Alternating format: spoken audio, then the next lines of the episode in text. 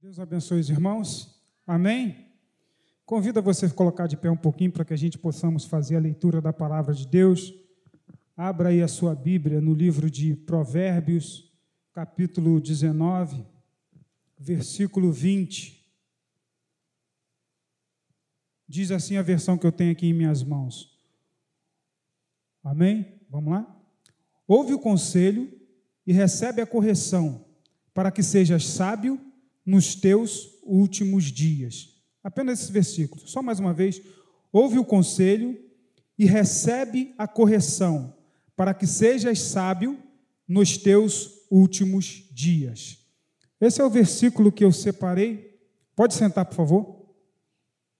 Vamos orar a Deus rapidinho. Pai, nós te louvamos, nós te agradecemos mais uma vez. Pedimos que a tua graça, o teu favor esteja sobre nossas vidas. Nós não temos nada se dos céus não nos for concedido. Obrigado por este período de culto, de louvores, em que nós adoramos o teu nome e que acreditamos que tu recebeu para a tua honra e para a tua glória. Nos ajude neste momento, que a tua palavra possa ser revelada e aplicada aos nossos corações, para que ela seja ensinamento e discernimento no nosso dia a dia, no nome de Jesus. Queridos, esse foi o versículo que nós separamos, segundo o tema que nos foi dado a pregar nesta noite, que diz conselhos práticos para uma vida cristã saudável. Mas antes mesmo que nós dessemos início a esse assunto de conselhos, de praticidade para uma vida cristã saudável, eu separei uma definição aqui que eu vi no Aurélio com relação a conselhos e diz o seguinte: apesar de ser um substantivo masculino, ele define, ele se define da, segun, da seguinte maneira: algo que alguém pode oferecer a outro, o que deve ou não fazer, como agir, como se comportar diante de uma situação, ato de recomendar, de orientar, demonstração de carinho e de cuidado isso são retratações relacionadas a um bom conselho. Já saudável, a gente pode definir é o que tem ou revela saúde física, mental, espiritual, algo sadio, higiênico, salutar, benéfico, vantajoso, propício e favorável. Isso foi a definição dessas duas palavras que está relacionada ao tema em que está sendo sugerido nessa quinta viva durante o mês: conselhos e ser saudável. Mas antes mesmo que nós avançássemos no que diz respeito a conselho e a ser saudável, eu gostaria de fazer um breve comentário do que é ter uma vida saudável, não só fisicamente, mas também com relação à mente. Eu estava fazendo uma leitura com, com relação à Organização Mundial da Saúde, e ela fez um levantamento e ela destacou que 5,8% da população brasileira hoje sofre com depressão. O índice é um dos maiores da América Latina, perdendo somente para os Estados Unidos da América. E essa pesquisa ela não ficou parada e ela deu continuidade. E o Brasil liderou os casos de depressão e ansiedade durante a pandemia, segundo a pesquisa da USP, Universidade de São Paulo. E isso me chamou bastante atenção. E aí eu já comecei nesse, nesse momento fazer uma análise entre esse índice que já era grande e já era considerável por ser um dos maiores da América Latina, antes mesmo que a pandemia viesse ser manifestada. E aí, depois que surge a pandemia, o Brasil passa a ser líder na pesquisa da USP no que diz respeito à depressão e à ansiedade. Duas situações que praticamente causa uma, um problema de ordem ou desordem mental. A depressão, ela tem algumas classificações de que pode ser definida. Além de ser algo que pode ser silencioso, pode acontecer por um desequilíbrio por parte dos neurotransmissores, né?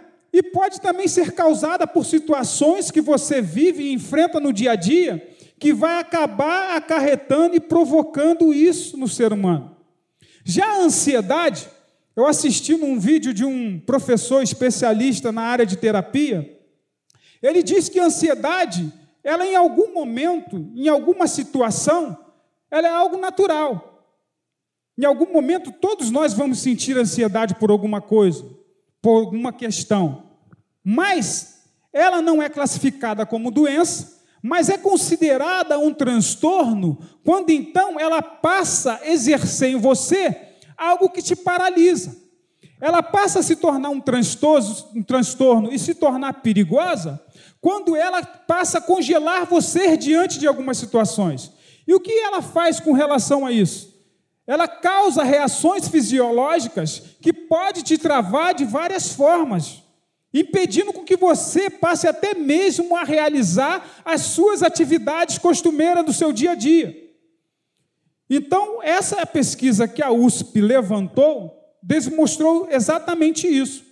Então, com relação ao com o surgimento da pandemia, em que acabou havendo as restrições, o isolamento social, que praticamente foram protocolos levantados e criados pelos homens para conter o avanço do Covid, acabou em contrapartida, em outro lado, gerando praticamente ou aumentando a questão da depressão e da própria ansiedade em si. Ou seja, a gente tenta e procura tratar um lado e um outro lado parece estar descoberto e começa a crescer assustadoramente. E dizem os estudiosos que foi um dos maiores eventos traumáticos que muitas pessoas enfrentaram nessa época, por conta do surgimento da Covid. Surgiram medo, estresse, ansiedade, pânico e por aí afora. As pesquisas chegaram a revelar que os brasileiros sofreram muito nesse período de quarentena. Algumas pessoas que já tinham esse histórico por conta de desordem mental relacionado, seja a ansiedade ou não, ou a depressão, acabaram potencializando ainda mais essa situação. Ou seja, se você já tinha um desequilíbrio, quando você se deparou com essa questão, isso acabou crescendo ainda mais no meio daquela pessoa. E se, se não bastasse isso, aqueles que não entravam ou não aparecia em nenhuma classificação dessa natureza, acabaram por conta também desenvolvendo um tipo de ansiedade ou de um transtorno de ansiedade, ou quem sabe uma depressão.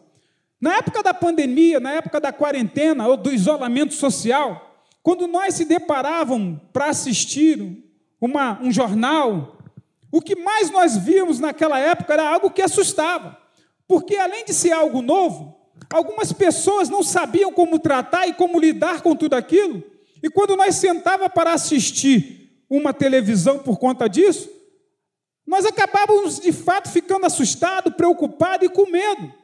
Alguns, logo no início, que ainda não se davam conta, obrigado, meu querido, não se davam conta daquilo que estava acontecendo, tinha dúvida se de fato o que estava acontecendo tinha todo aquele peso, na verdade. Tinha dúvida se de fato aquilo era tão real como se estava mostrando na televisão.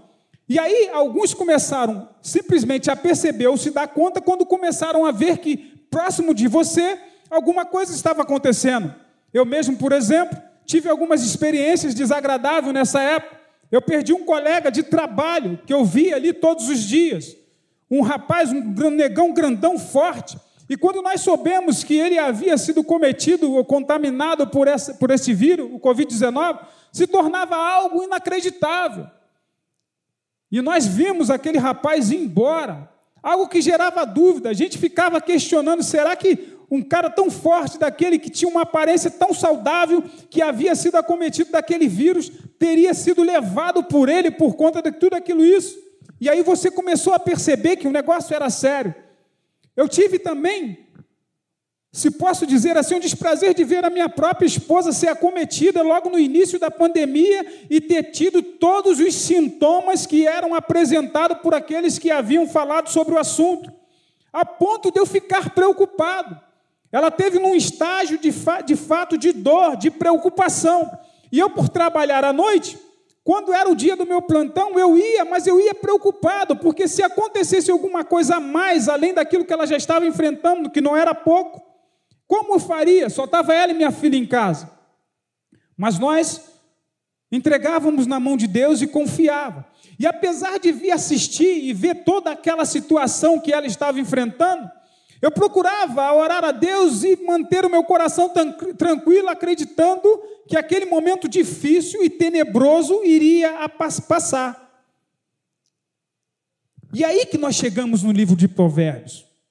Por conta de entender mais ou menos, ou parte de como de fato essas coisas vão ser suscetíveis. Provérbios capítulo 1, que vai nos orientar e nos, dar, e nos dar conselho por conta daquilo que a gente precisa entender e aprender de como agir, de como se comportar, de como se posicionar diante de algumas situações. É interessante que logo no seu primeiro capítulo, o que a gente vê é Salomão falando, inspirado pelo próprio Deus, que provérbio nos ajuda a experimentar a sabedoria e a disciplina. Que provérbios ajuda a compreender palavras de entendimento. Que em provérbios você vai viver com disciplina e sensatez, fazendo o que é justo, direito e correto. Ajuda até mesmo a alguns inexperientes a ter prudência, a ter conhecimento e a ter bom senso e aí ele vai um pouco mais além. E ele chega a dizer que se o sábio der ouvidos, aumentará o seu conhecimento. Quem tem discernimento obterá orientação. O temor do Senhor, esse é o princípio da sabedoria. Mas os insensatos desprezam. O que dizer por conta daqueles que são insensatos e desprezam esta palavra? Que de fato são homens que são loucos, e que talvez por conta disso, de desprezar esta palavra que é rica, que é viva, que é eficaz e que nos sustenta dia a dia, são loucos, não tem base, ficam desorientados. Imagine você quantas pessoas neste período, que alguns dois anos atrás, quando estavam no auge, quando estava praticamente no boom de tudo aquilo, como pessoas deveriam estar como deveriam se encontrar diante daquela situação. Não tinham uma estrutura onde se apoiar, mas aqueles que foram lavados, que foram remidos pelo sangue de Cordeiro, sabiam onde encontrar paz e tranquilidade. Ainda que ao olhar as imagens de televisão e as suas notícias, as informações seriam as piores possível, porque nós não víamos nada que pudesse de fato tranquilizar a mim e a você. As notícias eram sempre as piores, principalmente se tratando ou partindo do princípio que era algo novo para todo mundo. E até mesmo os médicos não sabiam de fato como cuidar e tratar. Era uma série de informação, era coisa ouvindo de tudo para tudo para todo lado, era cada informação. Uma hora uns dizia que você deveria usar máscara, outra hora uns dizia que a máscara não era, não era, não era suficiente, que máscara X funcionava, que Y não funcionava, e eu falava assim: eu quero parar com esse negócio. Eu não quero ficar diante de uma televisão ouvindo isso, porque senão você fica louco de fato. E é sobre isso que o livro de Provérbios, que é um livro que foi inspirado por Deus na pessoa de Salomão, nos ajuda a entender a como agir em diante de circunstâncias e situações como essa. E nós lamentamos que os insensatos desprezam. E o capítulo 1, ele continua seguindo, e ele vai dizer o seguinte: Ouçam, filhos, as instruções e conselhos dos pais. Pessoas que já foram experimentadas, pessoas que já vivenciaram, que já vivenciaram situações adversas, que já passaram por momentos difíceis, que tiveram de fato conhecimento de causa, que sentiram na pele alguma dor, que viveram alguma adversidade, são pessoas que estão prontas para poder chegar e te dar um conselho relacionado àquela situação. E isso fazer com que nós venhamos a caminhar. Isso são parte apenas do livro, do início do livro de Provérbios, que é composto, se não me falha agora, por 31 capítulos. Mas o livro que está recheado de conselhos e de palavras de sabedoria, que vai instruir a minha vida e a sua vida e pautá-la ela ao conhecimento de Deus. Isso é bom, porque isso te mantém seguro. Isso é bom, que isso te mantém tranquilo diante da situação tenebrosa e da situação difícil que a gente percebe e assiste todos os dias. Quer saber como agir? Quer saber lidar com uma circunstância difícil? Diante de algo que está martelando a sua mente, que está todo o tempo ali tentando te tirar a tranquilidade, você tem dúvida do que fazer e como fazer? Leia o livro de Provérbios. Tem dúvida de, em saber de como vai se comportar ou se, prote, se proceder diante de uma situação? Leia o livro de Provérbios. Está com dúvida diante de uma decisão que precisa ser tomada? Tome conselhos por aqueles que foram sábios e experimentados e que já conheceram e já vivenciaram aquilo e tem acima de tudo o que nós sabemos que é a palavra de Deus. É este livro que é de fé, de regra e prática para mim e para a sua vida. Um livro rico em palavras de sabedoria. Problemas vão surgir, assim como a adversidade. Mas quando estamos debaixo de conselhos de homens experimentados e do próprio Deus que guia os nossos caminhos, nós superaremos essas situações difíceis, aqui como já foi falado esta noite, em palavras de orações, e assim também como já foi cantado aqui nesta noite. Mas para nós darmos seguimento a isso com relação a conselhos práticos para uma vida saudável, para uma vida cristã saudável. Eu tive visitando o livro de Êxodo no capítulo 18, sobre um momento que me chamou muito a atenção. O capítulo 18 do livro de Êxodo, a partir do versículo 14, é um momento em que se encontra Jetro junto ao próximo a Moisés.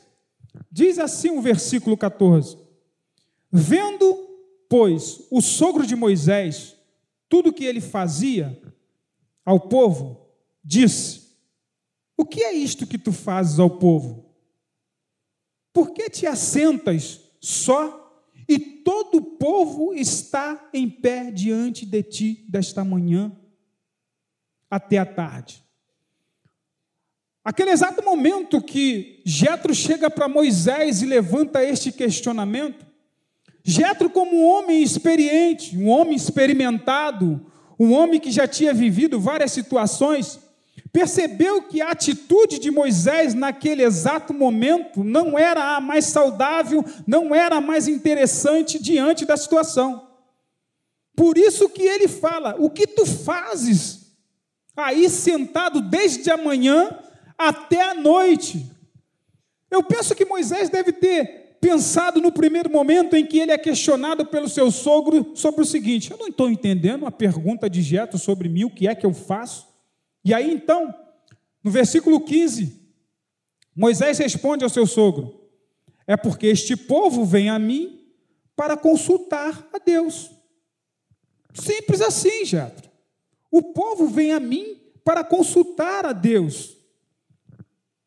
Aí o versículo 16 vai dizer o seguinte: Quando tem algum negócio, vem a mim, para que eu julgue entre um e outro e lhe declare os estatutos de Deus e as suas leis. Aí eu penso, conjecturando, que Jetro falou até aí tudo bem. Eu não estou vendo nada de errado com relação a essas atitudes, a sua preocupação, até porque eu reconheço e entendo que você foi um homem levantado por Deus para liderar e para guiar este povo e arrancar com mão forte lá do Egito sobre a direção de Deus. Não tem nada de errado até aí sobre a sua vida, Moisés. Eu sei que você de fato foi visitado por Deus quando ainda habitava na minha terra e percebeu que um fogo tomou uma sarça e este fogo inflamava de tal forma que a sarça pegava fogo, mas não se consumia. O algo sobrenatural aconteceu ali para chamar a sua atenção, te despertar e te enviar até aquele lugar pela qual meu povo já estava clamando. O sogro de Moisés, então, porém, lhe disse: Não é bom o que fazes, Moisés. Por que, que ele está querendo dizer não é bom o que fazes, Moisés? Quando ele diz não é bom o que fazes e o que fazes está errado, ele não estava se referindo à atitude de receber o povo. Ele não estava se referindo à atitude de cuidar do povo. Ele não estava se referindo à questão de não atender o povo, mas sim da maneira que isso estava sendo feito. Como pode ele fazer algo da maneira como ele estava fazendo? Errado. Por que errado? Se estamos diante de uma situação que tem relação com ter uma vida cristã e saudável, nesse momento Moisés estava totalmente fora. De maneira nenhuma, ainda que todo, com todo o temor que tinha ele, com tudo que Deus já havia feito sobre a vida dele com relação ao povo, naquele momento estava errado, a sua vida não seria, não seria saudável de forma nenhuma. Mesmo ele sendo levantado, mesmo ele sendo um profeta, mesmo ele tendo as suas características enaltecidas por Deus, estava errado. Ele não teria como sustentar, ele não teria como seguir. O versículo 18 diz o seguinte: Jetro dá continuidade na fala e fala assim para Moisés: Totalmente desfalecerás tu, como este povo que está contigo, porque este negócio é muito difícil para ti. Tu só não pode fazer, Moisés. Agora entra o conselho de Jetro, o conselho daquele que é experimentado, o conselho daquele que entende e sabe do que está falando. Ouve agora a minha voz. Ouça agora a voz de, Jetro. Eu te aconselharei e Deus será contigo. Se tu pelo povo diante de Deus e leva tu as causas a Deus. Versículo 20. Declara os estatutos, as leis, e faz-lhes saber o caminho que devem andar e a obra que devem fazer. E tu, dentre todo o povo, procura homens capazes, tementes, homens de verdade, que odeiam a avareza e põe-nos sobre eles por maiorais de mil, maiorais de cem, maiorais de cinquenta, maiorais de dez, para que julguem este povo em todo, julguem, para que julguem este povo em todo o tempo e seja que todo negócio grave, traga, grave tragam a ti. O que Jetro está dizendo? Ouça o meu conselho, meu amigo. Se você continuar da maneira como você está fazendo, você vai morrer, você não vai ter vida saudável, você vai adoecer, talvez mentalmente e fisicamente, e o povo também vai se desfalecer, porque você não vai conseguir atender nem a metade do que diz respeito a Israel. Imagine você agora, faça você essa conta. Um, um povo relacionado a 12 tribos, não precisamos entrar no detalhe, no mérito de quantos eram relacionados ao povo de Israel, mas ele não conseguiria atender nem um por cento daqueles que chegarão, chegariam a ele com problema para que ele pudesse tratar e cuidar. E aí sofreria ele, porque praticamente trabalharia e atuaria numa carga totalmente desleal e injusta, não conseguiria resolver todos os problemas e o povo também continuaria sofrendo, porque parte daqueles que ali estavam continuaria sofrendo e com problemas. Há pessoas assim entre nós e no nosso meio. No meio da manhã parentela existe alguém assim, que quer abraçar a causa de todo mundo, quer resolver o problema de todo mundo, quando ela mesma se esquece que ela precisa parar, tratar e se cuidar. Eu conheço a mulher, uma, uma mulher de um pastor, psicóloga, que acabou caindo tremendamente num quadro depressivo por conta de tentar abraçar todas essas questões, de não, de não parar para ouvir os conselhos daqueles que são experimentados, e isso acabou trazendo para ela uma doença. E aí, às vezes, você pode se perguntar: mas como pode um crente adquirir depressão? Isso é possível. Se você não tiver debaixo da orientação de Deus e não tomar conselhos para que você possa ter uma vida prática e saudável, isso vai acontecer na sua vida. Por isso eu quero te chamar ao despertamento nesta noite. Incline os seus ouvidos, esteja propenso a entender aquilo que de fato Deus quer falar. Moisés então provavelmente despertou e ouviu o conselho daquele que era mais velho. E muitas vezes nós ouvimos algumas né, chacotazinhas por conta da idade. Eu já ouço um pouco disso lá em casa por parte de quem tem adolescente e de repente entende e sabe do que estou falando. A gente vivencia isso. Já está velho, já está coroa, mas já passamos por isso. Então, quando nós estamos dando essa orientação, sabemos o que estamos falando. Eu me lembro que quando no meu casamento que foi feito pelo pastor Ari, ele chegou e uma frase que ele disse que eu jamais esqueci: Sejam inteligentes e aprendam com o erro dos outros. Não espere cair, não seja necessário passar para que você possa então aprender. Seja sábio, Tome o livro de provérbio para a tua vida, ouça os conselhos dos mais velhos, daqueles que já viveram esta situação. Quando falamos é porque amamos, quando orientamos é porque queremos o melhor. E Moisés foi sábio naquilo que ele fez. Atendeu e ouviu claramente o que havia dito o seu sogro Jetro e ouviu o seu conselho. E aí separou homens para mil, homens para cem, homens para cinquenta e homens para dez, para que esses então tomassem as causas e aí sim as mais difíceis fosse levada até ele. Conselhos práticos de como agir, de como se comportar, de como se proceder. Se tem dúvida, dobre os joelhos, leia a palavra de Deus em Provérbios e com certeza você será atendido.